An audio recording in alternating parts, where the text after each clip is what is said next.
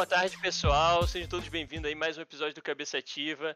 Hoje é com muito prazer aqui que a gente recebe o Raul Santiago. É, a gente estava animado para esse papo, é, a gente estava comentando aqui em off, é, agradecendo bastante ele ter topado esse papo. E querendo lembrar que é o chat, o pessoal que já está acostumado a vir, e a galera que está chegando nova aí, vocês podem ficar à vontade para comentar no chat, interagir, mandar perguntas. Normalmente a gente faz a, as perguntas no final, mas hoje a gente vai tentando é, trocar as perguntas no, no, durante o papo mesmo. Então fiquem à vontade, comentem aqui. Sejam bem-vindos e é isso. Raul, é, eu vou te passar a palavra para você dar um oi para a galera. Boa, salve, salve galera, boa tarde para todo mundo, bom domingo para geral. É, agradeço a oportunidade de estar aqui, né, trocando essa ideia com a galera. Não consegui da outra vez, né? A gente já tinha marcado anteriormente, mas teve um monte de questões. Mas que bom, tudo deu certo e hoje a gente está aí para bater essa bola. Vamos que vamos. Manda pergunta. Então, vamos lá, Rafael, vamos começar? Raul, Bora. aqui a gente sempre, no comecinho, a gente gosta de saber um pouco como é que era a vida do convidado lá, molecão, molecão mesmo, adolescente, criança, é, porque a gente pensa que toda essa construção de vida, né, é, o, o, passar do tempo, ele é o resultado que a gente tem hoje, né? Então, uhum. Então nada acontece de um dia para o outro, num piscar dos olhos. Então toda uma construção de vida, os acontecimentos, a gente acredita que tem essa influência. Então conta pra gente um pouco como é que era o Raul Molecão, da onde é. Aliás, para quem não te conhece, conta um pouquinho da onde você é e tudo mais, a sua história pra gente ir trocando aqui. Boa, salve, salve galera. Bom, eu sou do Rio de Janeiro, né? Sou do Complexo do Alemão a vida inteira é, minha infância aqui nesse lugar, desde criança, cria da casa, né, como a gente costuma uhum. dizer aqui no Rio de Janeiro, cria do Complexo do Alemão. Cara, minha infância ela foi bem é, mista, né? Eu acho que é o momento onde eu mais entendi um pouco da minha realidade, porque eu venho de uma família muito pobre aqui no Complexo do Alemão, mas ao, muito tempo, mas ao mesmo tempo, né, muito trabalhadora, muito aguerrida, é, sempre tentando compartilhar comigo é, olhares positivos sobre a vida, mas sem ignorar a realidade que a gente vive, né? construir essa, essa leitura de que a gente pode transformar a realidade, que existe a desigualdade, contextualizando um pouco disso tudo. Só que criança, né, aqui dentro desse lugar é isso. A favela é o melhor lugar do mundo para mim e um dos lugares mais problemáticos ao mesmo tempo, né? Onde eu aprendo sobre amor e coletividade, mas onde eu experimento, experimentei a violência já na idade, já jovem, né, de idade por conta dessa realidade. É, e a favela é o que eu sou, né? É o meu lugar, é eu no mundo. Isso, isso, é, não existe Raul sem favela. Favela, sacou? É, é o que constrói todo, toda a minha trajetória de vida. E a infância aqui na favela foi muito boa, né? Muito boa nessa, nessa infância é, de uma geração um pouco menos tecnológica, né? Peão, pipa, bola, é, correr pelos becos e vielas, é, é, é como, como numa realidade de desigualdade.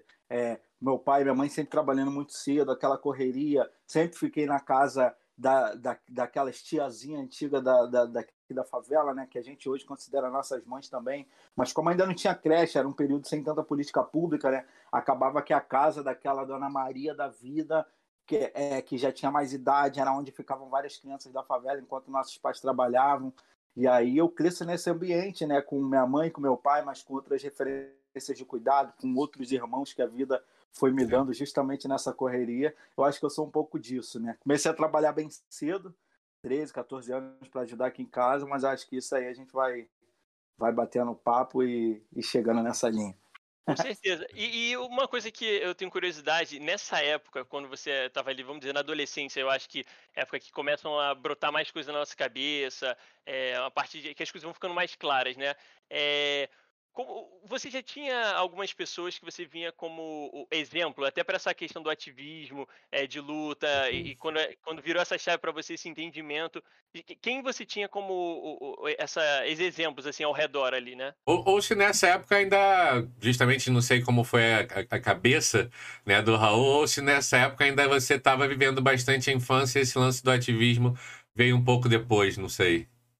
Boa, mano, boa. Cara, então o ativismo ele veio um pouco mais tarde, né? Lá uhum. pelos 15, 16 anos. Mas antes dessa idade já comecei a trabalhar aqui na favela para ajudar dentro de casa.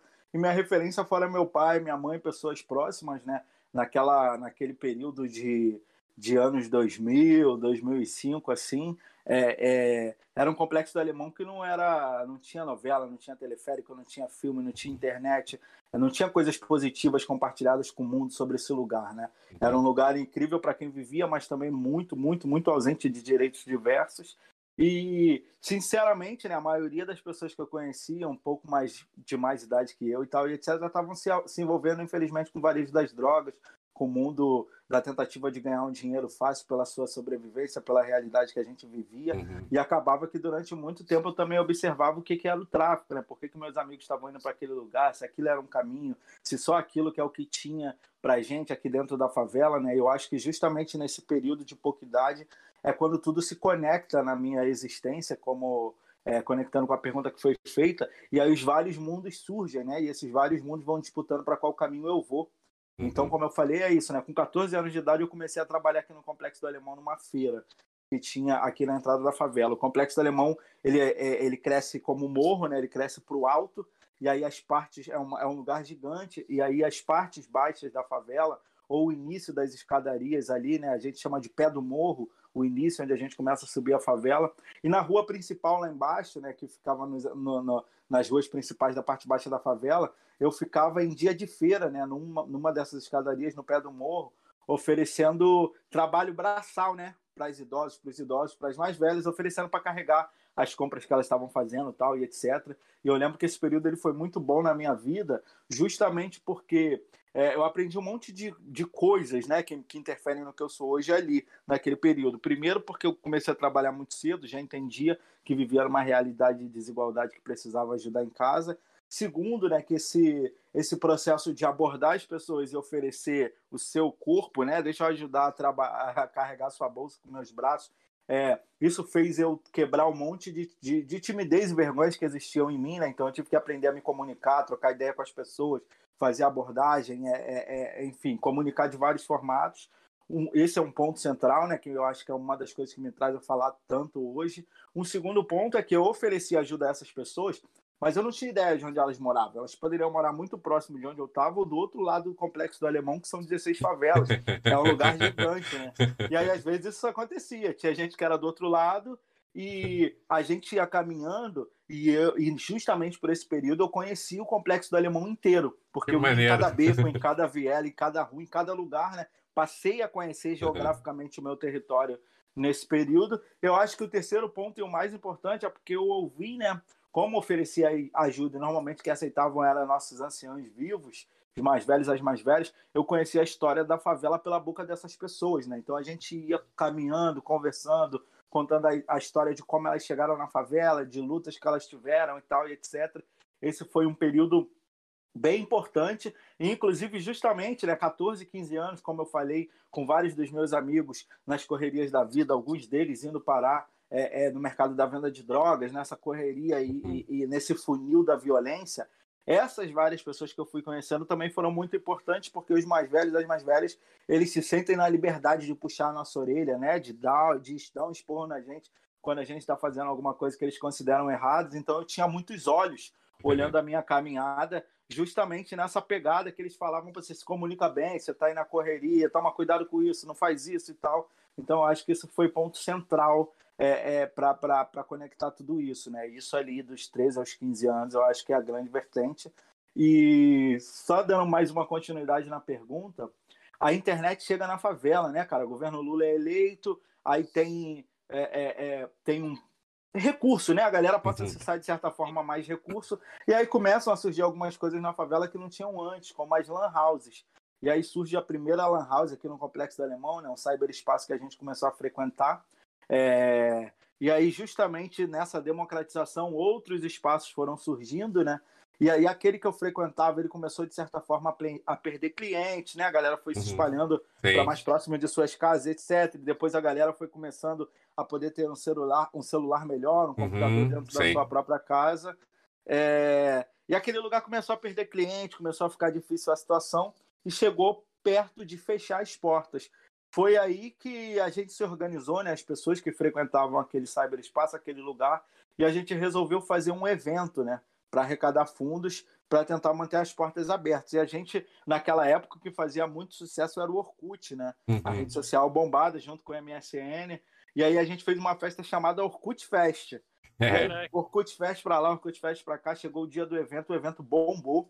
A gente não esperava é, é, que ia ser aquilo, aquela quantidade de gente, aquela quantidade de coisas sendo vendidas. E aí bombou, deu muito certo o evento. é, a gente conseguiu pagar as contas que estavam atrasadas, fazer manutenção nas máquinas, comprar novas máquinas, é, distribuir uma bolsa ali para a equipe que de certa forma estava envolvida com aquilo, né? Isso foi legal, eu gosto muito de falar sobre isso, foi porque foi quando justamente eu comecei a receber alguns rótulos, né, aqui na favela.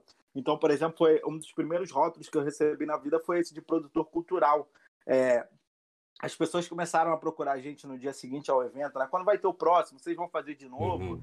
E a gente, no primeiro momento de vida, viu aquilo ali como a, a, possibilidade de manter o lugar que a gente gosta, de fazer uma renda básica mínima é, com, com, com, com trabalho, né? Mas Sim. com menos esforço, digamos assim, do que ficar carregando bolsa, do que ficar fazendo o corre que a gente fazia. E a gente continuou, né? Durante pelo menos uns 5, 6 uhum. anos ali, a gente seguiu fazendo eventos, os eventos que eram locais cresceram, rodaram as casas de shows é, dos bairros do entorno, trouxemos grandes atrações daquela época, do funk, do pagode, do rap. É, e aí a vida foi seguindo, né? Fomos fazendo evento, mas depois o tempo passou, a galera foi fazendo família, foi entrando em universidade, foi tendo outros trabalhos, foi se espalhando. Mas é, eu acho que é um dos pontos centrais que, que vão trazendo de certa forma. Né? É, essas viradas de chave, é, tanto no fazer quanto na imagem, né? Porque é isso, aí você é conhecido, ser conhecido pelos idosos e pela galera da rua, pela galera da feira, aí depois você é conhecido. Conhece também a maioria dos jovens, sim, que estão envolvidos é, é, é, é com o mercado ilegal das drogas, com crime, porque é uma moleque que saíram do mesmo lugar que eu, e eu vim por um caminho, infelizmente eles foram para o outro. Aí você vai ficando conhecido é, experimentando internet, aí você fica uhum. conhecido produzindo evento. Né? Eu acho que é também uma virada de chave de imagem é, junto a tudo isso, né? esse período.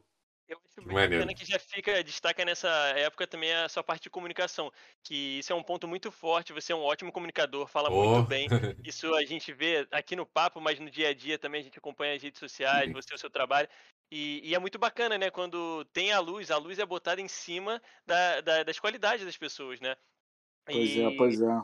E, e, como você comentou, né? É, infelizmente, é, hoje ainda passamos por isso, mas no passado ainda foi, era pior essa questão da, da, comunidade, do acesso, do olhar para a comunidade. É, imagina então para você olhar para a qualidade de pessoas que estão ali, né? Então eu acho muito importante essa sua fala e, e trazer para a gente aqui esse outro lado que infelizmente é, esses jornais é, que a gente faz assim e sai sangue, né? É, essa é a verdade. Esses jornais que passam em TV e tudo mais que só falam de tipo de uma, uma comunidade, uma favela que não é a realidade, sabe? 90% das pessoas ali, cara, estão ralando pra caramba, entendeu? Tem mil, tem mil qualidades, tem mil talentos ali dentro e que, infelizmente, é, o poder público não, não chega, né?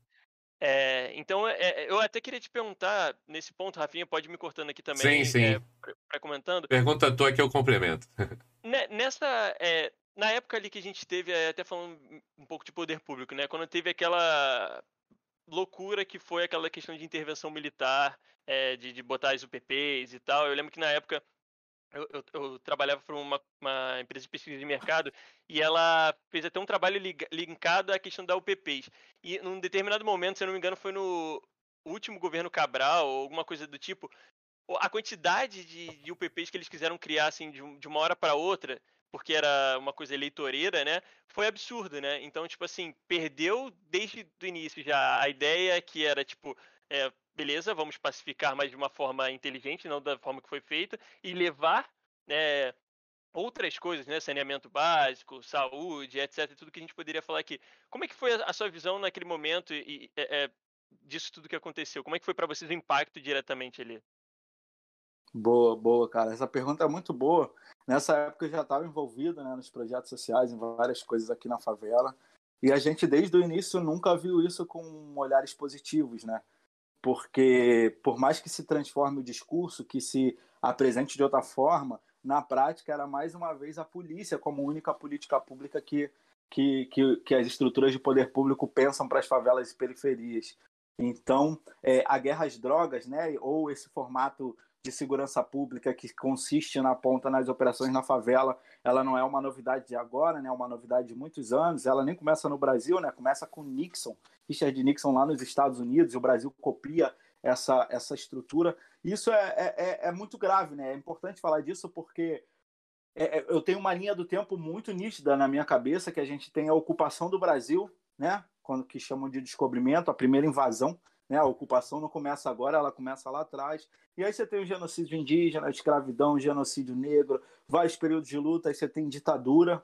E aí depois da ditadura eu vejo que hoje, né, na, na nossa geração, a atual política sobre drogas ela é a, é a principal ferramenta de controle e manutenção de racismo e desigualdade, né? Então, tudo isso que a gente vê e acha que se chama segurança pública, né, quando na verdade é, é, violência direcionada, é um paliativo sangrento e violento, essa estrutura de guerra às drogas, ela é essa ferramenta de manutenção de controle racista de desigualdade. Porque quando a gente pega essa frase, né, guerra às drogas, a guerra, ela tem um recorte racial, ela tem um recorte desigual.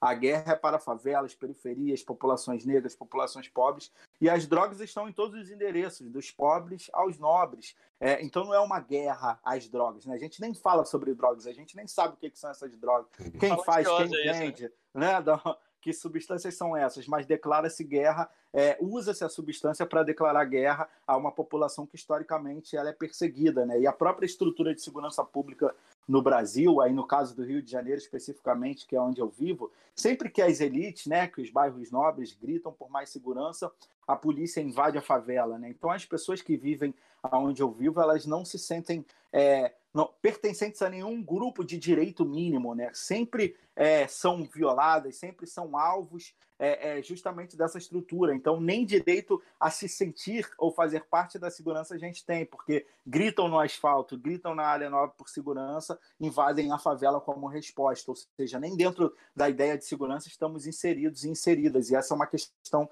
que precisa ser amplamente discutida, e a UPP é mais uma é mais uma amostra disso, né? A gente criticou, era uma política que por si só já se provava que não tinha como ter continuidade, né? Porque é matemática, né? A gente vive sobre é o algoritmo da vida. Os caras iriam formar policiais e esses policiais. É isso. Só isso já é uma estrutura de gastos. Novos, é, novos funcionários, novos uniformes, novos armamentos, nova alimentação, novas viaturas, novas bases, novos estudos, novas armas. Então, é, é uma política de tanto gasto que não, que, que não tendo um retorno imediato é difícil de se manter. E aí se alia né, com uma estrutura de empresas como a do próprio Ike Batista, que historicamente a gente vê que tinha várias contradições com o próprio país, né, de explorar o próprio país, de dever Sim. coisas para o próprio país, e aí se alia com essa estrutura, e junto a isso, né, os mega eventos ali se aproximando, Copa do Mundo, Olimpíada, você entende, quem tem um olhar crítico rapidamente percebe que ali tinha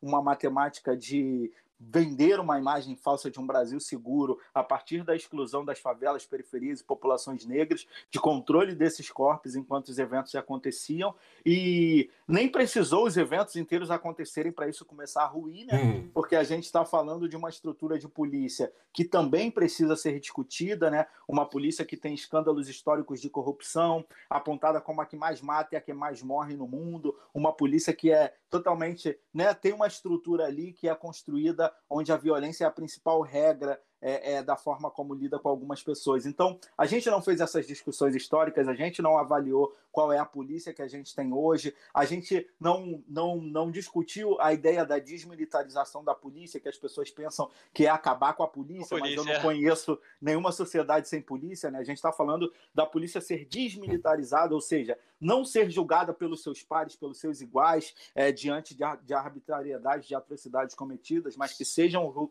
é, que haja um, just, um julgamento justo, né, e não que favoreça a um lado, tirar o, a, a, blindagem da militarização dessa estrutura. E pouco tempo depois começou a ruir, né, porque a própria UPP, a própria polícia em si, é, é, começou a fazer situações aqui dentro totalmente absurdas, né, como, por exemplo, é, é, isso, né? Extorsão, já entendia qual jovem ou não tinha envolvimento com o varejo das drogas, qual, qual pessoa ia visitar um familiar preso na cadeia. Começaram a ter pequenas situações é, é, de sequestro relâmpago, algumas ameaças, e aí voltou a ter o conflito, a violência. É, eram mais duas facções dentro de um lugar do que, de fato, uma estrutura que representa o Estado, o poder e a uhum. segurança pública. Aí, nesse período, a gente tem como nunca é, a expansão e o crescimento da milícia no Rio de Janeiro, né? Aí hoje a gente tem um Estado milicializado no Rio de Janeiro. A milícia é a segunda maior facção hoje do nosso estado, né, se espalhando pelo país e alcançando a presidência.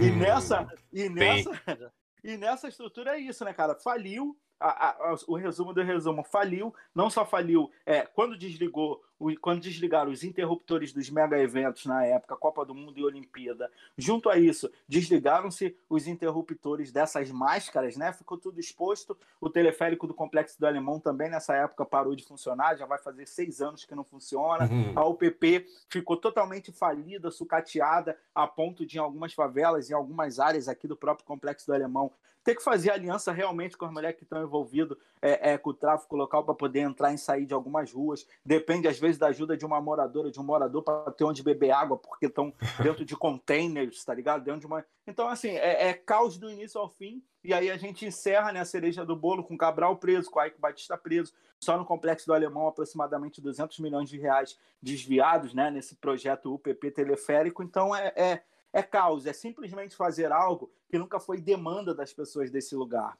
Não fomos ouvidos, não fomos inseridos, não, fomos, não participamos de nenhuma discussão.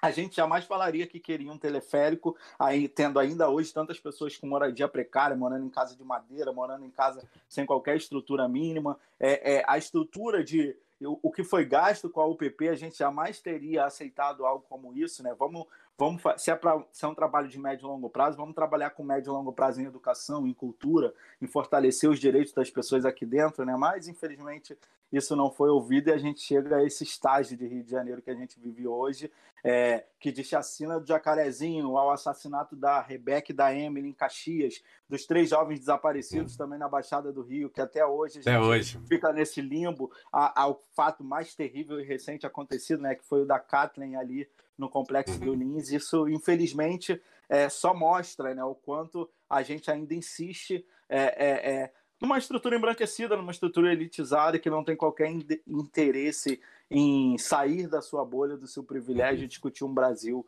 é, é, que garanta direitos e justiça de fato. Né?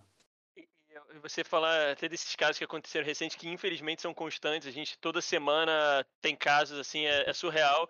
É, e, o negócio fica de uma forma tão banal que não dá tempo nem do luto, né? Da, da, da galera, pois tipo, é, cara. sentir a dor, porque no, no, semana seguinte, dia seguinte, já tem outro acontecido bizarro. E eu lembro de uma cena que, que ficou muito marcada. Foi no, no último caso, que por sinal repetiu no mesmo local, lá em Jacarepaguá, ali na, na, na entrada da Cidade de Deus, embaixo do viaduto. Sim. Que mataram a última vez agora um, um morador, um motoboy, se eu não me engano, e tava Sim. com um morador. E no mesmo local que tinha acontecido há pouco tempo atrás. E aí é, a galera tava protestando ali e tudo mais, e tinha uns policiais, eu acho que chegaram depois, não foram os policiais que estavam na hora. O, o rapaz gravando falando assim com os policiais, falando, cara, pelo amor de Deus, olha o que, que vocês estão fazendo. Tipo, olha para vocês, nós somos iguais, cara, olha o que, que vocês estão fazendo, vocês não têm nem noção.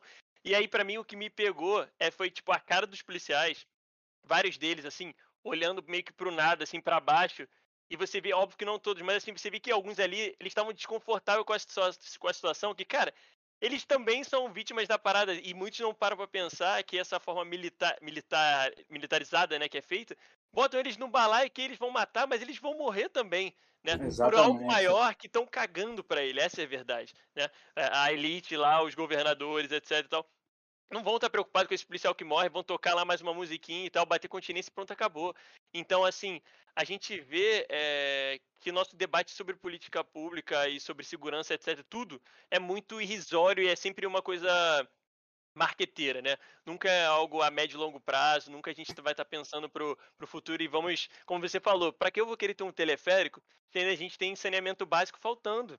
Pois é. É, a gente tem uma educação atrasada. Então, assim, é, eu acho muito, muito importante debater isso, tentar levar cada vez mais esse debate, porque se a gente não tiver isso, nada adianta, né?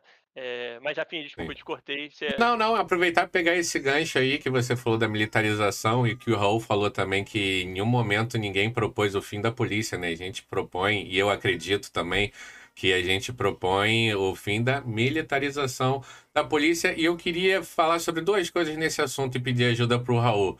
É, primeiro, essa desinformação, né, Raul? Acho que fica claro que já vem desde muito antes desse nosso atual governo que a base dele é desinformação, mas desde antes, né, é, uma parte, acho que da esquerda e tantas outras partes da sociedade, eu estou inserido nessa parte que não, não está satisfeito com a polícia do jeito que está, mas de longe acho que a solução é não ter polícia. Né? Eu acho que como, como a gente consegue, Raul, é, alcançar essa, mudar essa desinformação, chegar para a galera que talvez não pense tanto como a gente, mas explicar para essa galera que não, não é o fim da polícia, não é a anarquia, não é o mundo alelê que se vende, que algum que info, que a desinformação vende, né? Que na verdade o que a gente tem uma proposta de um policiamento diferente. Como é que a gente consegue atingir, cara, essa galera que, que ou a gente não consegue mais atingir, porque essa galera já tá tão cega e ela não quer mais ser atingida, e quando ela ouve o fim da polícia militar, ela quer entender que o que a galera quer, o que a gente quer é algazarra, e é muito longe disso, né? A gente consegue, cara. Cara, eu acho que não pode desistir de tentar, né? Uhum. Usar estratégias de comunicação como vocês estão fazendo aqui, como a gente faz em várias favelas do Rio, do Brasil. É, eu acho que tem um ponto que é algumas figuras, elas é, na era do algoritmo, na era da internet, elas ficaram muito com muita visibilidade, né?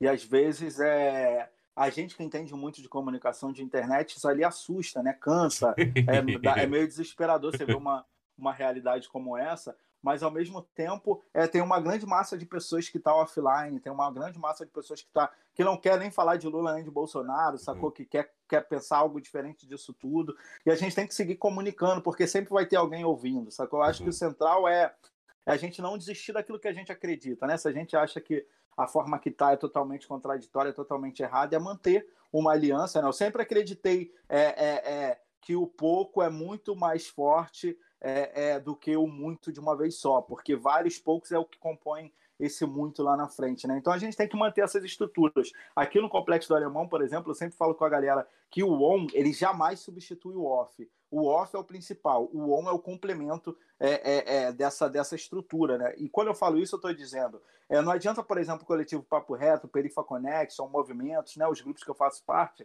a gente trabalhar redes sociais e não fazer coisas no offline porque na realidade das favelas periferias, aqui no, no Complexo do Alemão, na Maré, no nosso entorno, é, uma grande parte da população não está acessando a internet ainda, uma outra grande parte que está acessando não acessa uma internet de qualidade, uhum. e essas que acessam não querem acessar para falar, para ficar discutindo. Vivem uma desigualdade, vivem uma realidade de vida tão dura, tão difícil, que elas querem distrair, querem Sim. curtir, ver vídeo bobo no YouTube e tal, e etc. Então tem uma grande massa populacional que não está em nenhuma desses dois campos de discussão e que, se você troca uma ideia, não concordam com o que está aí. É porque o discurso fácil ele penetra, né? Uhum. A não responsabilidade com a verdade, disseminar fake news, isso é mais fácil, né? A gente está tendo é mais trabalho. Acho que é isso que cansa, porque a gente jamais vai usar fake news para combater fake news. Exato. A gente jamais vai, sabe, jogar com, com, com as pessoas para tentar passar a nossa ideia. Isso que cansa demais. Mas eu acho que não vale desistir, tem que manter, tem que disputar.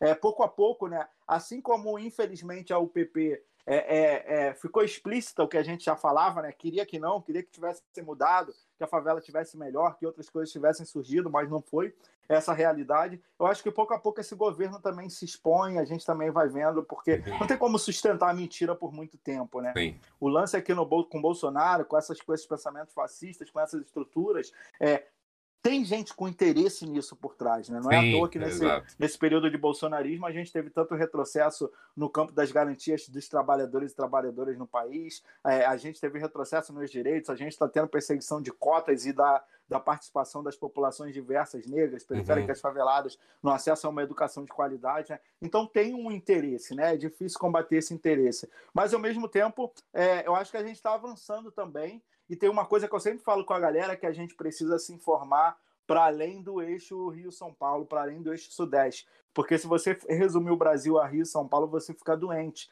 Porque é onde está é onde tá o grande acesso né, aos veículos de comunicação, sejam eles os padrões formais empresariais, sejam independentes, né? é, é, é onde a polarização máxima acontece. Tem outros Brasis acontecendo, tem outras realidades, tem o Brasil fronteiras, tem o Brasil centro, norte, nordeste, que tem várias discussões acontecendo é, que impactam nisso, né? Inclusive, muitas vezes, é, até no voto, né? A gente viu isso, como é que foi essas outras regiões e a expressividade disso a nível de Brasil. Eu acho que a gente tem que procurar formatos de manter.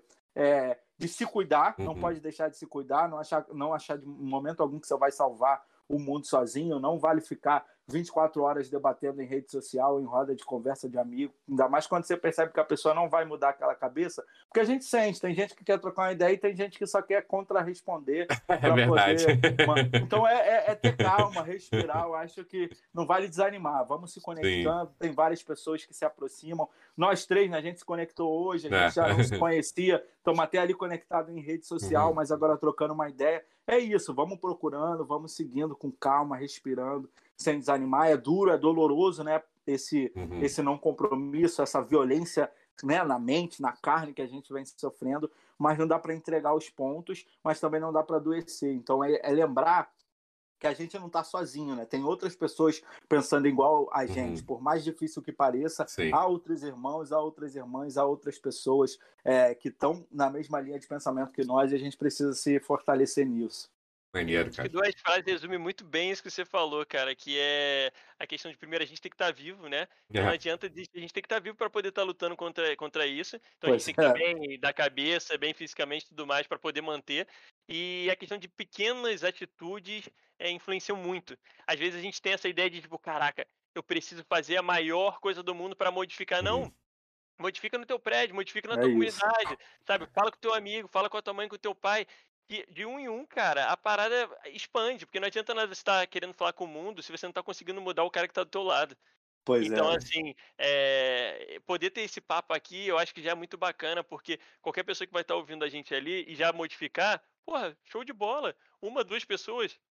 A gente eu tá tenho um exemplo, né? eu tenho um exemplo muito legal disso daí. A gente no Papo Reto, né, um dos coletivos que eu faço, uhum. o Papo Reto praticamente é um dos mais conhecidos por várias coisas, mas a gente acabou desenvolvendo tecnologias para denunciar a violência do Estado aqui dentro da favela e a partir disso conectando com outras favelas, né?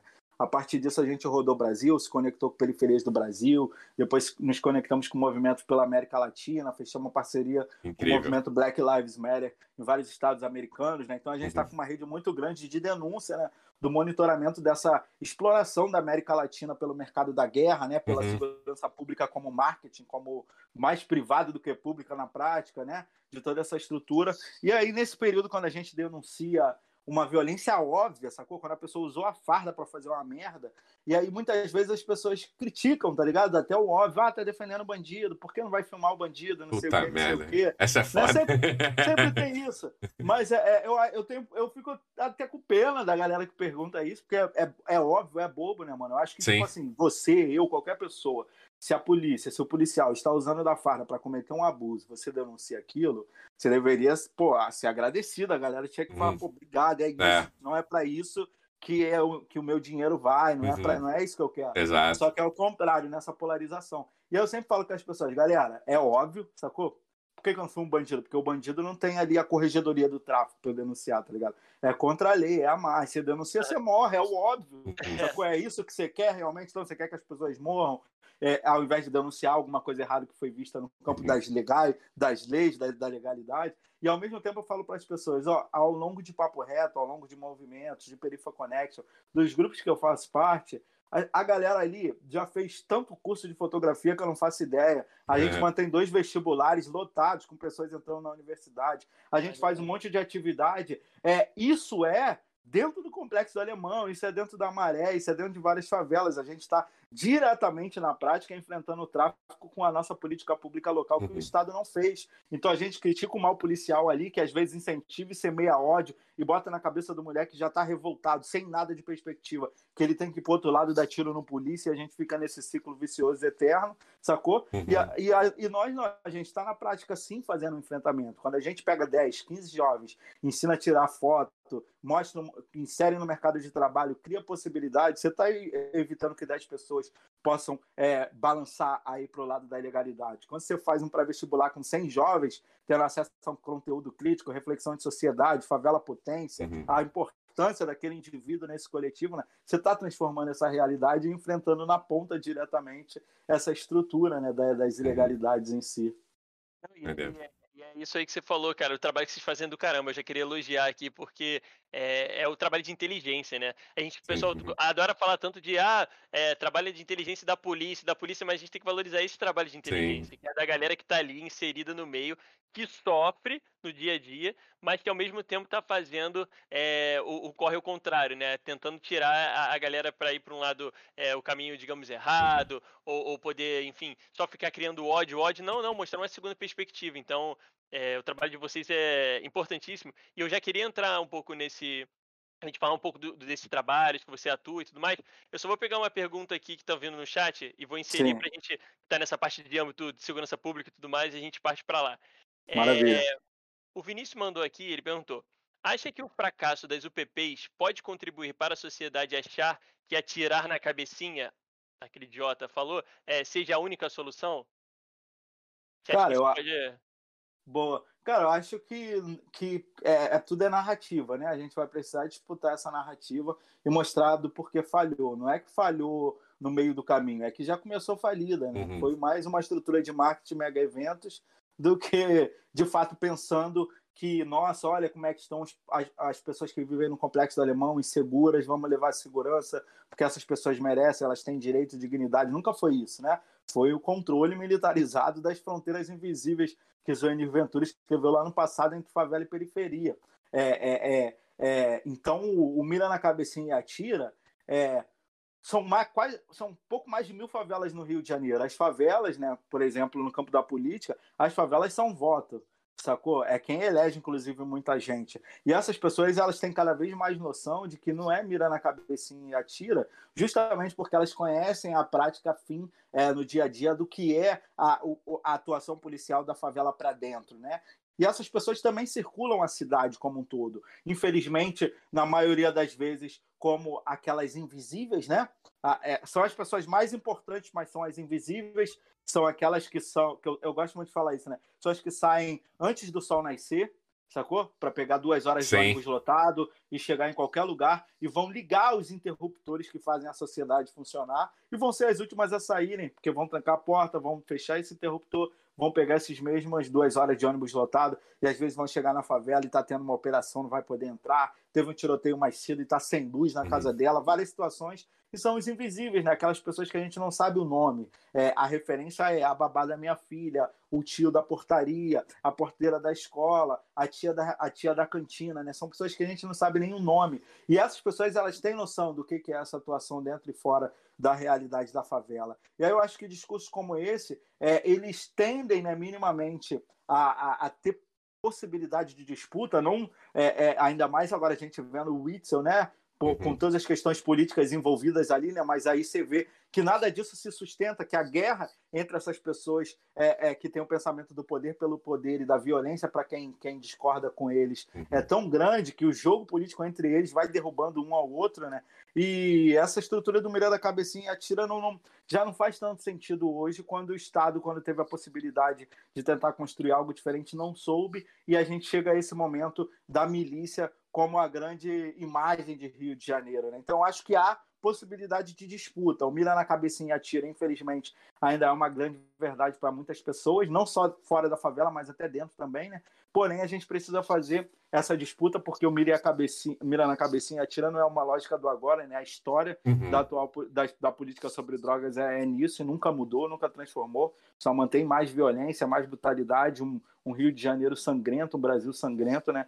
E a gente precisa disputar isso. E aí, só mais uma coisa que ainda também oh. dentro do campo da segurança pública, para a gente poder virar os temas, é e é curioso que a gente está falando, eu gosto muito de falar com as pessoas né, que a gente tem que pensar urgentemente uma outra política sobre drogas. E quando a Sim. gente fala sobre uma outra política sobre drogas, não é o fato de poder usar ou não usar. Eu estou falando do bem social, da estrutura da garantia de uhum. direitos diversos que não acontecem quando essa estrutura atual é o que é dado. Então, por exemplo, é, hoje, enquanto há ilegalidade sobre certas substâncias, a favela ela é alvo de violências diversas. Aprisionamento massivo, colocando hoje o Brasil como a terceira maior população carcerária do planeta, né? 800 mil pessoas presas. É, a gente tem assassinatos é, pela polícia absurdos anualmente, né? superando recordes até de países em guerra.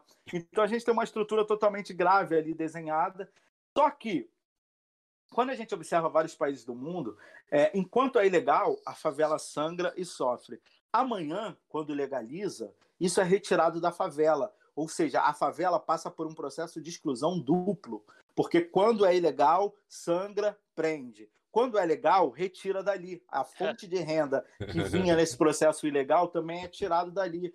E aí fica embranquecido. Porque não é qualquer pessoa que tem condição de abrir um CNPJ, de abrir uma lojinha claro. na esquina, de pegar as mil autorizações para poder uhum. é, é, se cadastrar no processo de, do que, que, te daria a possibilidade de abrir um comércio de uma, de uma mercadoria até então considerada ilícita. Né? Então a gente precisa fazer essa discussão de, de, de legalização, regulamentação, descriminalização, porque isso impacta na vida das pessoas. Hoje, essa atual política sobre drogas, ela só constrói retrocesso para dentro da favela. Sempre que a gente tem uma operação, não é só o confronto. Como eu falei mais cedo, acerta o transformador de energia elétrica, a favela fica sem luz. A favela fica sem luz, o, o, o tiozinho que tinha um açougue ali na favela, as carnes dele apodrecem, ele enlouquece, se suicida, como é um caso que a gente já viu. É a escola que fica sem aula, dois, três dias, o ônibus que para de passar. São vários direitos são interferidos, né? E o retrocesso é gritante cada vez que uma cena como essa aconteça. Por isso que é importante a gente falar sobre uma outra política sobre drogas, ainda mais porque hoje no Brasil, né,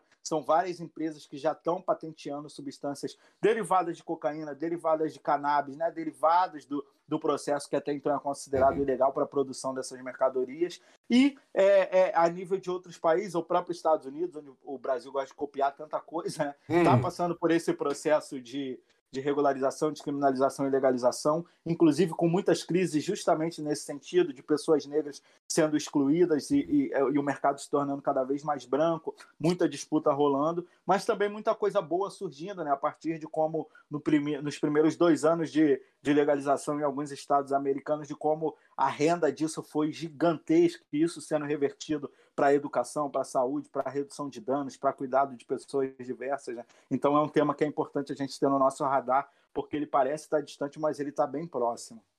Não, ele está bem próximo e é. isso é um, um, ponto importantíssimo, porque a, a, muita gente acha que é virar a chave e acabou. Mas não, muita, vai ter muita gente que hoje critica quem consome droga ou, ou oh. mas vai ser o primeiro a abrir aquela lojinha lá para poder hora. vender, né? E sabe disso, é. a gente conhece. Então, é, é muito importante para não fazer essa virada, né? Você tira de tudo. Então, você martirizava ali a galera e tal, tal, tal, e caía para cima. Aí agora se tira, então vamos botar lá pra elite de novo, sabe? Vamos dar essa possibilidade. Então é. é, é uma loucura. Tem, tem, que ter cuidado até nesse tipo de, de virada também. Tem mais uma pergunta aqui. É, deixa eu ver. Como é, eu acho que até o Raul já falou um pouquinho, mas eu vou, vou, vou comentar aqui. Como pessoas como, como, você, que tem contato direto com tantos sofrimentos, injustiças e tudo mais, consegue manter a saúde mental e continuar com força para lutar? Porra, essa é uma dica boa, hein? Cara, então, isso é muito bom, cara. Eu acho que. Eu acho que cada pessoa tem que encontrar uma estrutura, tá ligado? Tem que fazer uma busca de saber que eu preciso ter algo que me traga tranquilidade e paz, mesmo nos momentos mais sombrios, tá uhum. tá ligado? Seja uma música, uma poesia, escrever, ver um filme, ver uma série, a gente tem que fazer essa busca. Não pode deixar de. Não pode aceitar que só o caos é o resumo é, é, é, da sua vivência, da sua existência. Né? Então tem que procurar. No meu caso, eu tenho meus filhos, né? eu tenho minha família, então eu encontro muito nesse espaço, nesse ambiente, o meu lugar de tranquilidade, de relaxamento. É, hoje, é, eu já aprendi muito sobre o que eu faço, né? então eu é, é, aprendi a tocar um projeto social, aprendi a descentralizar a responsabilidade, a ter equipe, a trabalhar uhum. em grupo cada vez de forma melhor, mais organizada. É, é, isso tudo somou muito também nesse, nesse processo de, de certa forma, descarregar um pouco do, do peso da, e da. Desculpa, e das várias situações que isso causa. Né? Mas eu acho que tem que buscar, cada pessoa tem que buscar, e isso tem que ser mantra, sacou? encontrar aquilo que te faz bem, encontrar aquilo que te, te, te, te vira de estado rápido. Sabe, mano, eu tô muito mal, preciso fazer aquela parada que eu gosto para dar uma respirada, para dar uma relaxada. Essa busca é importante. Às vezes é uma comida, né? Uma, é uma uhum. coisa simples, mas é, é importante buscar se conhecer, saber, né? Se observar, isso é parte da autoobservação também. Caramba, isso aqui me fez muito, muito mal, já isso aqui me fez muito bem, sacou? Lembrar desses, desses pontos marcantes e revisitar isso. O exercício do autoconhecimento, né, Raul? Pois é, é pois é. Maneiro. Ô, Rafinha, eu acho que você ia perguntar alguma coisa, eu te cortei ou Cara, não? Eu, eu ia fazer uma pergunta pro Raul, acho que também um pouco de cunho mais psicológico, cara. É... Eu sou, sou de uma realidade diferente da sua, né? Que entendi em um determinado momento que eu tinha muitos privilégios perante uma outra realidade. E quando eu tive essa percepção de que eu tinha muitos, muitos privilégios, né? Eu comecei, você começa a fazer o exercício da empatia e ver, poxa, é, será o papo que você falou, né? Será que o cara que tá lá no trampo vendendo a parada ilícita será que ele realmente teve uma outra opção? Né? E aí, quando eu faço esse exercício de empatia e percebo que somos todos frutos da nossa realidade, e eu me questiono, Raul, se eu tivesse inserido nessa realidade, se aquele Rafael bobão de 13, 14 anos, que era bem bobo, era bem bobo, se ele não teria escolhido esse caminho. Sabe, cara? E hoje eu tenho 31 anos, eu tenho uma filhinha também, uma esposa, uma família linda e eu continuo sem ter a resposta, cara. Sabe? Porque eu não sei justamente a realidade que você foi exposto. Se eu tivesse sido exposto com 13, 14 anos, eu não teria escolhido esse caminho. Queria saber se para você esse caminho foi exposto de maneira tão clara, se foi difícil, ou se não, até porque você na nossa conversa já falou que tinha muita gente ao seu redor puxando a orelha, apontando o norte, se não foi uma questão difícil. Eu digo isso justamente porque quando a gente faz o exercício da empatia, fica mais fácil de você tentar entender por que, que algumas decisões são tomadas, né? Boa, boa. Acho muito boa essa pergunta, mano. É, aqui na nossa realidade, né, eu vejo que hoje, apesar de ainda ser muito presente essa, essa, essa realidade, tem outras possibilidades no entorno, né? Legal. Então, por exemplo, é, é, no passado, quando eu, quando eu vivia isso tudo, isso era muito explícito. Era o único caminho que tinha uhum. quando você pensava em qualidade é, num país capitalista. Né? Sim, né? Então, sim, tipo, sim. a qualidade de ter algo, de possuir algo, é, é, é de viver uma realidade diferente na extrema pobreza. Né? É, e aí, nesse período, eu falo, eu não falo, nesse processo, eu não falo nem sobre é, opções, eu falo sobre escolha mesmo de muito jovem que às vezes, né? é, nesse vai e vem da vida, teve filho novo mesmo, nunca uhum. teve uma educação de qualidade para fazer refletir várias paradas, tem uma mãe doente, já teve um pai assassinado, não sabe quem é o pai, vem desse Caramba. período que, né, que infelizmente é regra e não não exceção. não alguns, né, não uma exceção na nossa realidade. E aí eu vi que para muita gente ali é a escolha mesmo, tá ligado? Que olhou para o McDonald's, que olhou para uma de Santini, que olhou para o varejo e falou, mano, 350 real, 400 reais ali, aqui tá dando 1.200 na semana, mano, vai e não vai pensar, e a pessoa não entra pensando que vai morrer amanhã. Ela sabe, mano, é tudo ou nada, é minha vida. Mas não vai achando que vai morrer, tá ligado? Sim, vai sim. achando que uma hora vai juntar um dinheiro e vai embora. Só que essa não é a verdade, né, mano? Você, uhum. Racionais sempre cantou, né? Que vem fácil, vai fácil. Você vai gastando, vou gastar hoje, porque na semana que vem tem de novo, e aí vai aqui, ali, etc. Você entra num ciclo vicioso Sim. e aí mergulha num caos e fica aprisionado nessa estrutura. Eu sempre falo com as pessoas que tanto, é, é tanto o policial quanto o jovem que está envolvido com o varejo das drogas, a vida de nenhum dos dois é fácil, tá ligado? Uhum. É, ambos acabam entrando é, nesse lugar ou pelo desespero ou pelo sonho, tá ligado? Por mais errado que seja em, algum, em, em alguma visão. O sonho de uma vida melhor, o sonho de ter o que comer melhor amanhã, independente uhum. se eu vou morrer no dia seguinte, tá ligado? Sim, sim. Ter um prato de comida diferente dentro da minha casa. E a maioria, como a gente bem falou aqui mesmo, né, dos policiais também vem dessa realidade periférica, uhum. dessa realidade humilde. Muitas vezes entra ali com o sonho de fazer o bem, de ser um herói, de salvar uma vida, e aí cai como muitas vezes eu já vi e já ouvi depoimento de alguns policiais, né, cai numa estrutura totalmente de, de crime organizado, então o último a chegar ali na viatura tem que dançar conforme a música dos outros dois, três que já estavam, de pegar o arrego do bar não sei o quê, de pegar isso não sei aonde. Então, tipo assim, é uma estrutura muito dolorosa, né? Uma vida bem complexa, de onde todos os dias é incentivado que vocês são inimigos mortais, vocês devem se matar a qualquer custo. Então é, é, muito complexo e nesse cenário ainda tem a desigualdade. Né? Ambos entram ali justamente nesse sentido, é, é, principalmente de de ter uma, uma qualidade de vida melhor no acesso à comida. Por exemplo, o cara que entra na polícia, de ter um trabalho garantido de carteira, de carteira assinada, que você sabe que você não vai ser demitido da noite para o dia, tá ligado? Então uhum. tem uma, uma estrutura de desespero, né, que coloca essas pessoas nesse cenário e não. não a, o, a dor do agora é tão grande que em momento nenhum você pensa e fala, caralho, eu posso morrer de tiro, mané tá ligado? Aquele corpo caído Sim. ali no chão pode ser o meu amanhã. Sim. Isso não é. Posso ficar 10 anos dentro de uma grade com 50 cabeças em 3 metros quadrados, tá ligado? Você não fica pensando isso na hora, né? Uhum. Você vai, tipo, na emoção de, do desespero. e, e, e, e é um cenário muito complexo. Então, também no, no, no, no, no meu caso em si é isso, né? O meu caso teve essas várias vertentes, né? De outros não tiveram. Então, por exemplo, eu tenho um exemplo bem direto de um amigo meu que a gente viveu uma situação como essa, o Fábio, né? A gente jovem sempre morou numa, na mesma área aqui do Complexo do Alemão, é, e ele catava papelão, catava latinha, não tinha um pai, né? Tinha uma, uma mãe muito idosa, uma irmã autista, então ele já com 14 uhum. anos é quem provia tudo para dentro de casa. E uma vez a gente estava procurando emprego no centro da cidade, com 15 anos, assim, mais ou menos. E aí, tipo, a gente entrou numa grande loja de varejo, eu sempre falei bem, né? A gente ali desenrolando, uhum. quase conseguindo trabalhar no estoque. Só que aí, quando o cara perguntou o endereço da onde a gente vivia, né, mano? Quando a gente falou complexo do alemão, o cara falou: tá maluco, vou dar, vou dar emprego pra um preto, pra um paraíba hum. do complexo do alemão. Tipo, né? Naquela época, as coisas Sim. muito mais explícitas. É...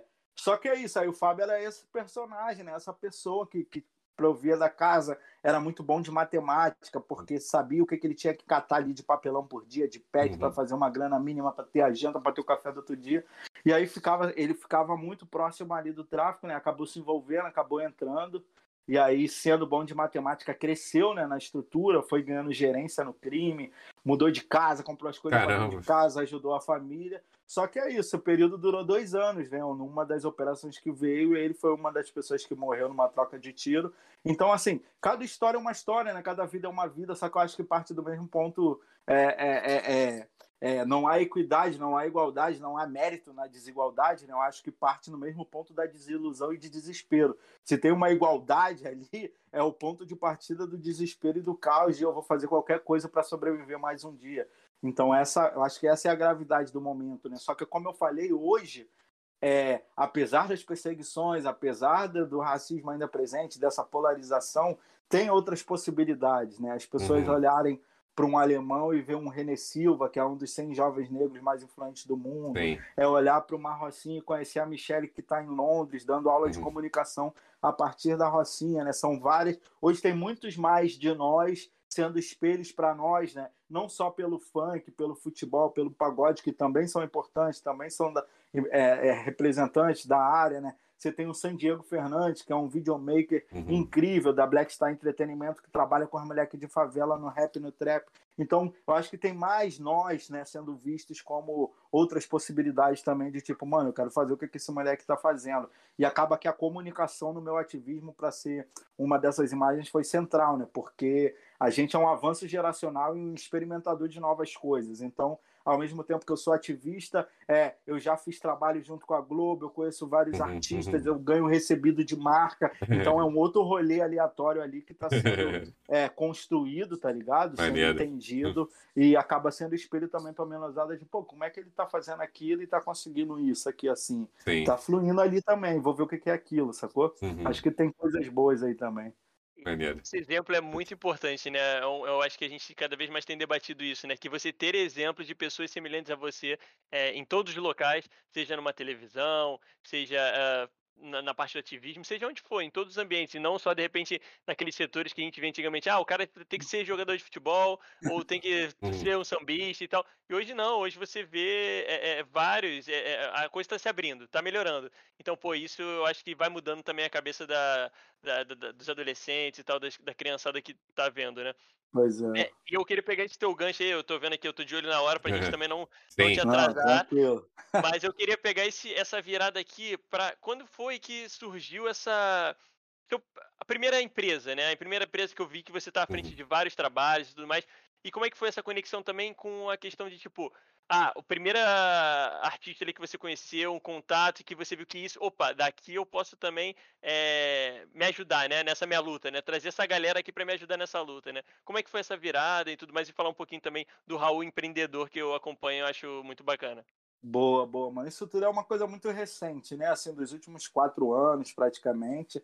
Comecei muito só nos projetos sociais, né, fundando Papo Reto, Movimentos, Perifa Connection. Hoje eu faço parte da Assembleia de Membros da Anistia Internacional do Brasil, faço parte da rede de defensores e defensoras de direitos humanos globais Frontline Defenders, que tem sede lá na Europa, né? Ah, recentemente fundei o Favela ODS, que discute é, justiça climática, racismo ambiental e os objetivos globais para o desenvolvimento sustentável a partir da favela, a partir da periferia. Então, no campo do social, as coisas já se estruturaram ali muito bem. Só que ainda assim, né, a sobrevivência de uma instituição, por mais que você saiba cada vez mais é, gerir aquela parada, é muito difícil no Brasil você captar recurso. A filantropia no Brasil ainda é muito tímida, quase inexistente. As pessoas não têm cultura de doação, só do acúmulo, né? Os bilionários brasileiros, os ricos brasileiros são cada vez mais ricos, os pobres cada vez mais pobres e pouca descentralização de grana mesmo nesse campo social filantrópico.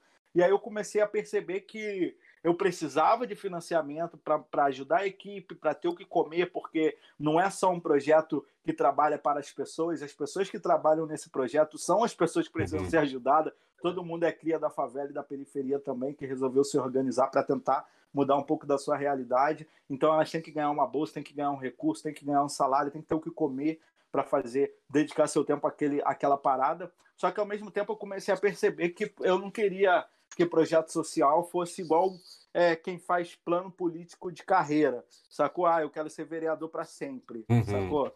Que tem gente que faz Sim. isso, né? Eu vou ser, o meu filho vai ser, o meu neto vai ser. e eu não quero uma parada assim no social. Acho que o projeto social ele tem que circular, as lideranças de projetos sociais têm que circular, aquele espaço que você ocupa, ele tem que ser útil para todo mundo que faz parte dele. Se tem um papo reto, e no papo reto tem a Alana, que é diretora, tem o Tainan, que é museólogo, tem o ah, fulano que faz tal tal coisa, uhum. o papo reto ele tem que ser uma ferramenta de transformação para aquele lugar, mas também de impulso, tá ligado? Se fulano que trabalha no papo reto é excelente jornalista e o sonho dela às vezes é trabalhar na Globo mesmo, irmão, como é que o papo reto vai ser fonte para você ser nós na Globo e para já vir outro aqui nesse seu lugar, tá ligado? E a gente uhum. fazer essa roda girar. E aí, depois de um tempo, é, eu fui falando muito sobre isso, né? Fui usando as redes sociais como ferramenta de reflexão, de provocação, de, de, de, várias vertentes de conscientização. O empreendedorismo já nasceu primeiro na sobrevivência, né? Naquela época da feira que eu falei, então isso já estava comigo. Além da feira, eu vendi pastel, eu vendi roupa, né? Eu já fiz um monte de coisa é, é, nessas rotinas da vida. É, e aí, o perfil começou a ter visibilidade. É, antes da, é, por volta de 2010, assim, eu sempre tive o rap também muito próximo, né, aqui da, dos meus afazeres. E ainda mais na época daquela de produção de evento, isso ficou muito mais forte. O rap como escola e o rap como contato. Então, é, é, eu, eu sempre tive muito próximo das pessoas que eu, que, eu, que eu conheço um pouco do trabalho, como o Dela Cruz, que é muito meu amigo, uhum. o Felipe Rett, o Mano Brown lá em São Paulo, o Dexter, o Oitavo Anjo, o Emicida, né? É, é, Rashid, essa, é, é, essa galera, o próprio Projota conheço todo mundo ali, né? Já tinha uma relação a partir do rap, do rap foram vindo outras conexões. A, a forma como eu mostrava a favela foi trazendo seguidores, né? Então, a maioria das pessoas públicas que eu conheci vieram principalmente através das redes sociais. Depois a gente se conectou no off. Aí a gente está falando de gente diversa, como Lázaro Ramos e Thaís Araújo, Paulo Oliveira, Luciano Huck, todo tipo de gente que a gente pensar foi chegando a partir dali.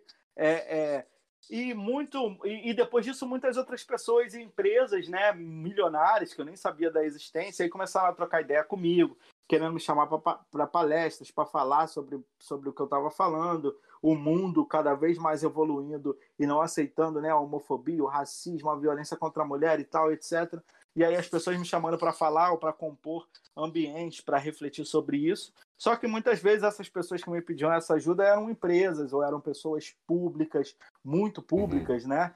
Que queriam saber se o que, que elas estavam fazendo, se aquilo era racista, se aquilo era preconceituoso, se aquela fala dela era preconceituosa, era racista. Mas, como eu falei, é, são pessoas muito públicas, muito endinheiradas. Eu falei, cara, isso aí que você está falando é, você está me pedindo uma consultoria, não é uma troca entre iguais, porque Exato. no cenário de mercado hoje, né, isso conta, é quase é, tem selos, né, que dizem se a sua se a sua se a sua empresa é diversa, se, uhum. se ela prega, né, questões é, urgentes como as que a gente está discutindo hoje. Então foi quando eu comecei a refletir algumas coisas e fazer alguns desenhos, né? A Brecha é, é a empresa mais é, deve ter dois anos, é a coisa mais recente que eu fiz é, e justamente trabalha com, com consultoria, né, com produção e essas conexões, esses relacionamentos, é, ajudando empresas a literalmente se repensarem é, menos racistas, mais diversas, mais plurais, ou pessoas que querem é, construir essa sua imagem, mas não num, num,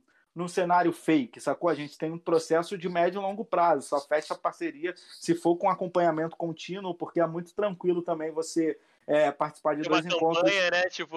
É, ou então você participa de dois encontros com o Raul e amanhã fala que você não é mais racista porque teve comigo, três dias depois você faz uma merda, tá ligado? E aí cai tudo na minha conta. É como se eu estivesse passando pano para você. E não é essa parada. Então tem claro. toda uma estrutura, um planejamento que não é bobo, né? A gente não é bobo, uhum. a gente vem justamente do extremo da violência disso tudo. Então a brecha ela tá aí, ela tá crescendo, tá, tá aprendendo muita coisa e se posicionando cada vez melhor no mercado.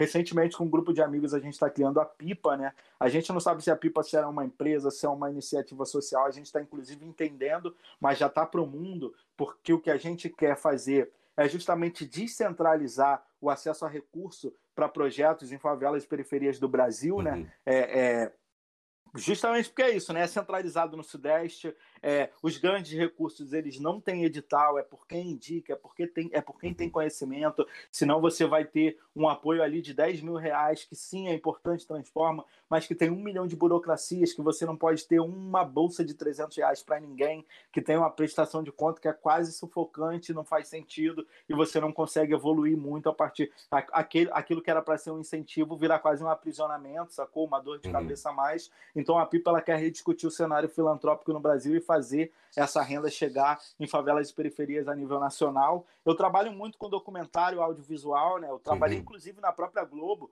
Eu trabalhei dois anos numa parceria com a Globo News, muito curiosa, né? Que a Globo News é um canal tão embranquecido, mas a gente fazia um documentário lá que se o um nome completo era Mapeamento de Expressão de Cultura Popular Periférica. A gente Maneiro. tinha apelidado de rolezão, né? Inspirado no rolezinho da molecada das perifa. E a gente rodou o Brasil, né? Fazendo um documentário justamente sobre, não falando sobre violência, mas o que, que a juventude de favela e periferia estava fazendo de arte, cultura, empreendedorismo, tentando mostrar é, é, esse ecossistema de uma favela viva, de uma favela potente, de uma favela inovadora, né? Que faz tudo isso. Hoje eu trabalho é, individualmente, eu também é, faço muitos trabalhos, né? Eu sou consultor da Tônica Antártica no uhum. Brasil, é, da marca Tônica Antártica. Também tenho, atuo como embaixador da reserva, né? Da marca de roupas reserva aqui no país. Então estou nesses vários corres, né, cara? Estou envolvido em um milhão de coisas, mas acaba que é isso. Você tem uma imagem, o Raul Santiago, que é quem comunica, quem está na rede toda hora, mas só é possível porque tem um time de pessoas, né, mano, que às vezes fazem muito mais do que eu e me dão essa liberdade para ser a cara, né? Para ser quem vai falando, quem vai indo atrás, fazendo as coisas acontecer. E tudo isso que eu tô falando tá lá no meu perfil, né? Arroba Raul Santiago, quem quiser conhecer tanto a empresa quanto os projetos, você clica lá, se se identificar com algum, quiser fazer qualquer coisa com algum, uma uhum. palestra na escola, um papo no trabalho, uma live com a família para falar sobre direitos, sacou? É só mandar mensagem lá nos inbox que a galera tá o tempo inteiro monitorando, a gente vai se amarrar. E tamo junto, mano. No que eu puder somar, vamos para frente também e é isso. Eu acho, a gente só tem que agradecer, porque é muito, muito orgulho, cara, ter topado aqui e a gente poder estar tá participando disso e poder divulgando tua voz, que é uma voz muito importante e faz trabalhos muito bacanas. Então, é, a gente sabe que você sempre tem esse cuidado também de falar da galera que está ao seu redor, isso é muito bacana, né? Porque é, eu, lembro que uma vez eu estava assistindo um papo, eu não sei nem se foi naquele aplicativo do Twitter que, que a galera. Aí você comentou, você falou assim, pô, muitas vezes eu tô aqui no Space, isso. Muitas vezes eu sou aqui a cara, mas tem fulano, ciclano e tal, Beltrano que estão aí, que, que também estão participando e tal. E eu lembro que nesse dia eu conheci uma galera por você. Comecei a seguir porque tu comentou e eu falei, pô, é isso, cara. Tu vê uma, uma palavra que o cara fala, ele abre as portas para uma galera que tá por trás atuando, mas que às vezes não tem, de repente, é, essa questão da comunicação, não é um uhum. forte e tal, mas tá ali, sabe? Então, tem uma então, relevância é... tão grande quanto, né? Exato, é isso, e é, é muito importante. E, inclusive, depois a gente troca um papo em off aí. Quero chamar mais é, pessoas aqui. É, o Renê, é, todas as pessoas que estão ali ao seu redor também. E tudo. Eu acho bacana trazer mulheres também, porque a gente aqui também tem uma preocupação para trazer homens e mulheres, tentar variar o máximo possível. Pra... Porque tem muita gente boa aí, cara. Muita gente fazendo coisa boa e que a gente, a, a gente, é pequeno ainda, mas podendo dar voz, eu acho que um pouquinho em pouquinho a gente vai é, expandindo aí. Para finalizar, Raul, já queria te agradecer novamente. E a gente. É, o pessoal no chat que está agradecendo, todo mundo, o pessoal gostando Vamos bastante junto. do papo. É, eu queria. A gente tem. Para finalizar aqui, a gente tem duas perguntas, né, Rafinha? Sim. Que a gente sempre faz. Uma a gente inseriu a, a recentemente, que é no pós-pandemia, acabando essa loucura toda que a gente está vivendo aí. Que apesar de Bolsonaro e afins, a, a vacina tá chegando, vamos lá e espero ver todo mundo vacinado aí. Não tem essa de escolher vacina, vamos tomar a vacina, galera. Pelo amor de Deus, vamos. Vamos, Vamos é, tomar vacina, é, galera, por favor. porra, sommelier de vacina, é Use novidade. aí. máscara. Mas, mas é. No pós- pós-pandemia, assim, vamos dizer que saiu o Bolsonaro, que ele há de sair também no ano que vem. É, a gente nem comentou aqui, a gente viu ontem que você estava com o Lula lá e. É, poxa. O caminho é esse, a gente tá aí, 2022 tá chegando, a galera já tem que estar com isso na cabeça, não tem jeito. Pois é. É, o que, que você quer fazer no pós-pandemia? Assim, a primeira coisa que você tá, puta, muita saudade que tá- a pandemia tá impedindo agora. Eu quero muito fazer isso no pós- pós-pandemia. Cara, eu acho que viajar é uma das paradas centrais, não só porque eu quero muito, mas porque tem muita coisa que travou é, quando a pandemia chegou, né? Eu tava com, com quase que uma viagem já encaminhada, não só eu, mas a minha família para os Estados Unidos, né? Porque eu fechei um trabalho lá junto com, com a possibilidade de aprofundar mais no inglês, né? Que é um idioma que eu ainda não domino. Então eu tô com essa possibilidade aberta, com essa porta aberta ali para ficar um período de um ano ou mais é, estudando inglês lá e trabalhando de lá, tanto sobre brecha quanto sobre os projetos. Eu quero cada vez mais aprender sobre captação de recursos, distribuição de renda, né? Uma, é um mundo que eu estou mergulhando muito, então eu acho que daqui para frente eu também vou é, me debruçar nessas pesquisas e nessas buscas de entender como é que a gente pode melhorar o acesso a recurso filantrópico no Brasil, a distribuição de renda e fazer né, as instituições globais que existem é, investirem também no, no, no social do Brasil e não só no social Rio-São Paulo, mas né, na riqueza que a gente tem de diversidade, como o Amazonas, como o Pantanal, como o Cerrado, tudo, tudo que tem no Brasil, né? E muitas vezes acaba sendo invisibilizado nessa ideia de eixo sudeste como resumo. Então, acho que essas viagens é uma coisa que eu quero retomar, que ficaram travadas na pandemia. Eu, eu, apesar de ser do complexo do alemão, eu me sinto um cidadão do mundo, né? Tanto que eu falo Uhum. para as pessoas, conheço o mundo inteiro, mas nunca esqueço o quintal de casa, nessa minha correria. Eu tive a possibilidade de viajar para tudo que é continente, para vários países, várias cidades e tal. Então é uma coisa que eu gosto muito. Eu acho que é, é um ponto central. Mas dar rolê com a família vai ser central. Eu acho que o mais rápido assim é tipo fazer um junta-junta, passar o chapéu de todo mundo e fazer aquele churrascão com, com, com o máximo de gente reunida seria o mais importante, assim. Maravilhoso. E a outra, né, Rafinha? A gente pergunta também, pede sempre dicas aqui, né? É, então, dicas do que você quiser. Livro, série, ou. Ah, gente, Filme. filme, é. Frases, tem gente que deixa frase, É. tem gente que. O que você quiser, o que vier na cabeça, fala assim, ó. Isso aqui veio, eu quero deixar pra vocês isso aqui. Muito bom, vou deixar duas coisas então. Eu queria indicar uma série, cara, que eu já vi. Eu vejo sempre, na verdade, é quase que um, um mantra ali, né? Que é The Jump que é uma Hum. série do Dr. Dre e do Jimmy Iovine, que são tipo dois dos maiores produtores musicais do planeta, né? Netflix, isso. E ali conta a história deles em quatro ou cinco episódios de 50 minutos, mostrando como esses dois caras trabalham. Eu acho isso genial, porque são são pessoas que vêm de extrema pobreza, ou de extrema depressão, de uma realidade muito fodida, Uhum. vão se reinventando, vão falindo no meio do caminho, vai É. dando tudo errado de novo, e aí se reinventam. É, eu acho que é uma inspiração ali para quem, para quem às vezes quer startar algo e tem medo, e a gente tem que se jogar. É, é, é- é uma coisa que eu gosto bastante. É, eu acho que uma outra coisa que eu posso deixar é mais uma inspiração, né, mano? Eu sempre faço isso, é, meu, é minha marca. Mas eu acho que é isso. Eu tenho essa tatuagem aqui escrito Acredite no meu braço. Uhum. Tá vendo? Sim. Ela é Sim. desse tamanho, mas ela não é. Não é porque eu uso óculos, porque eu não enxergo, não.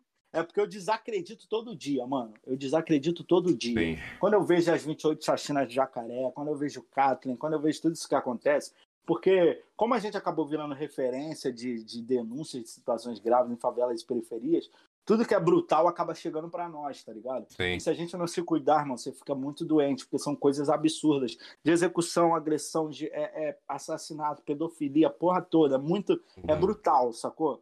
E aí, às vezes eu recebo tanta coisa assim, né? E eu fico triste, fico cabisbaixo. E aí, quando eu fico cabisbaixo, eu olho para esse Acredite. A gente que estava falando ferramentas, né? Sim. Esse Acredite é a minha ferramenta também. Uhum. É uma das minhas principais ferramentas. Porque sempre que eu fico triste, eu olho para cá e aí eu lembro justamente de tudo que eu já vi e das pessoas que eu conheci nesse rolê.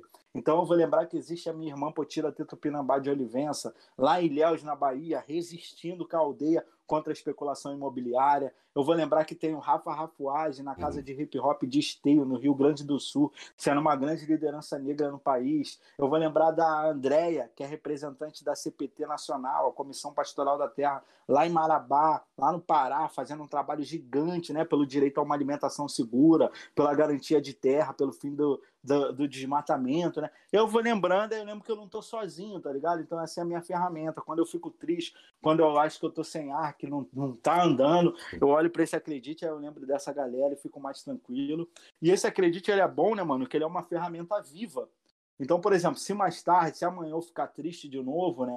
Eu vou olhar para esse, pra esse acredite, eu vou lembrar, mano, naquele domingão lá de tarde, uma correria na vida, tudo acontecendo, mas eu fiquei ali, ó, uma horinha trocando ideia com aqueles meus dois irmãos no Cabeça Cast lá, fazendo aquele desenrolado com a galera acompanhando. Então vocês também vêm hoje para esse Acredite, né? Vocês dois que eu tô vendo, Pô, a galera que, que, isso, a galera que vai ver depois, sacou? É, é a minha ferramenta viva. Então é, é o que eu compartilho hoje com vocês. Acredite. Nem sempre a gente vai estar acreditando, tá ligado? Então é importante encontrar a sua ferramenta de manter a chama acesa. Que, como eu falei, às vezes é um pedaço de bolo que você adora, é uma música, é uma poesia, é aquele filme. E eu fixei essa tatuagem como, cara, não, vou acreditar mais um dia, vou tentar de novo.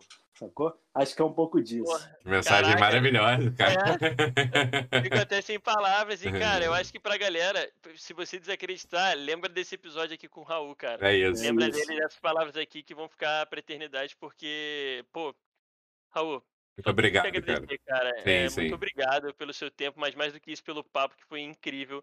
Tamo É, junto. valeu a pena cada segundo de ansiedade que a gente tava aqui Sim. esperando pra bater esse papo contigo.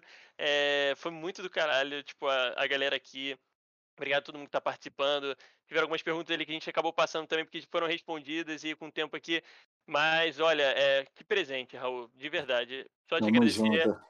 Espero, se possível, passando a pandemia, a gente poder bater esse papo ao vivo também. Sim. Porque a ideia do projeto Cabeça Ativa é fazer ao vivo. A gente vai tentar montar aqui dentro do que a gente tem de possibilidade, receber a galera aqui para comer um petisco, tomar uma bebida e tal, não sei o que, bater um bom. papo mais à vontade. E a gente vai trocando. Cara, muito obrigado. É É, isso. se você quiser deixar alguma palavra, eu acho que você encerrou perfeitamente Também agora. acho.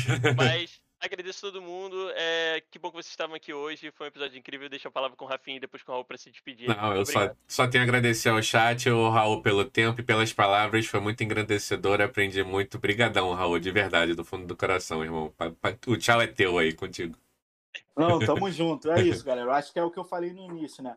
O, o, o pouco é o central, sacou? A gente tem que sonhar no, mundo, no muito, é o alvo. A gente quer transformar o mundo, se deixar. Mas a pequena, o pequeno passo, o start inicial, ele conta demais. E se aquilo deu certo, se você startou isso, você já está transformando o mundo de alguma forma. Então vamos em frente. Máximo respeito aí ao Cabeça Ativa Cast, que tá comigo. E no que eu puder somar, vamos embora, galera. Tamo junto Vambora. e obrigado pela oportunidade aqui também. Valeu, muito obrigado. Gente, um bom domingo para vocês. Boa tarde, se cuidem aí e tchau, tchau. Até o próximo episódio.